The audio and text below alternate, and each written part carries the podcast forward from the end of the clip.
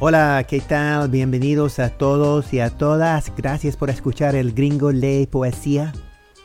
Bueno, mejor dicho, el gringo recita poesía. Y ahora el gringo escribe poesía, ¿eh? La verdad que no importa, es nomás un pasatiempo, un hobby que empecé recitando poesía de autores profesionales y durante la segunda temporada decidí intentar hacerlo yo mismo, o sea, escribir poesía, expresar mis ideas u observaciones y pensamientos, experiencias a través de esta forma de arte o este medio de creatividad. Y va, mi nombre es Ricardo, yo soy el gringo del título de este podcast y estamos ya en el cuarto episodio de la tercera temporada. Y yo sé, sí, sí, sí, lo sé, para los que estaban prestando atención, gracias Gracias por, escribirme, gracias por indicármelo. Este, durante el último episodio seguro de que notaron que me confundí anunciaba que era el cuarto episodio el anterior, lo que era de verdad la tercera. Y bueno, nada, no importa porque este podcast es un poemario. Un poemario en el que, bueno, quiero contarte que me encanta esa palabra, poemario qué cosa, me encanta. En inglés no tenemos una palabra así. Bueno, en, en inglés diríamos an, an, an anthology or what would we say? An anthology or a collection of poems. Uf, qué feo. Bueno, este, este podcast es un poemario y la secuencia no significa nada. No estoy contando una historia aunque sí, de cierta manera es, un, es una secuencia de progreso, digamos, mi aprendizaje, qué sé yo. Eh, lo importante es que los episodios importan menos que las temporadas. a, lo, largo de los dos años, las dos temporadas y ahora la tercera temporada, se nota una mejora, ojalá. Y si sos nuevo a este podcast, te invito a escuchar las primeras dos temporadas y envíenme sus comentarios. No duden en escribirme, a contarme qué le gusta, qué no le gusta. Está bien enviarme sus comentarios sobre mi pronunciación, la gramática, cualquier consejo para ayudarme. Este, pero por favor, por favor, eh, les recuerdo y se lo destaco, es obvio que no soy hablante nativo, así que por favor envíenme sus comentarios con amabilidad y respeto. Gracias. Sí, está bien. La mayoría de los comentarios, en serio te digo que no hay problema, no es nada. La mayoría de lo que recibo son espectaculares. Los comentarios, comentarios maravillosos muy, pero muy útiles y de apoyo. Pero cada tanto es otra cosa. La verdad que no me molestan comentarios así, pero bueno, nada, si mi forma de hablar te molesta, andate a escuchar otro podcast. Hay muchos otros. Esto es pura diversión. Es un hobby realizado por un amateur no soy profesional, no soy poeta. Es un camino, es un proyecto. Es, es una travesía de desarrollo personal, ¿viste? Gracias. Este. Bueno, este episodio sigue el tema de un amor perdido.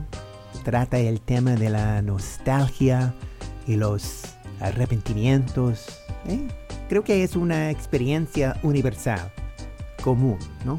Todos podemos recordar relaciones, decisiones o acciones que tomamos, decisiones que al mirar hacia atrás puede que tengamos otra perspectiva o hasta nos morimos de ganas de tomar de vuelta lo que ya no podemos, ¿cierto?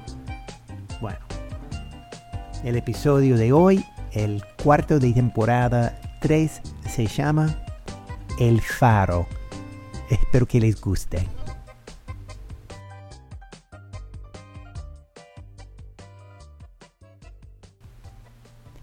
El faro.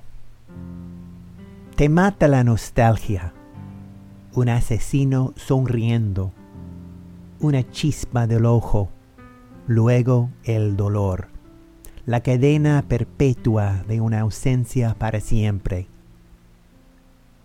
Perdido en fantasías de un pasado ya cerrado, anclado aún en un corazón de tristeza, latiendo como la señal lumínica de un faro.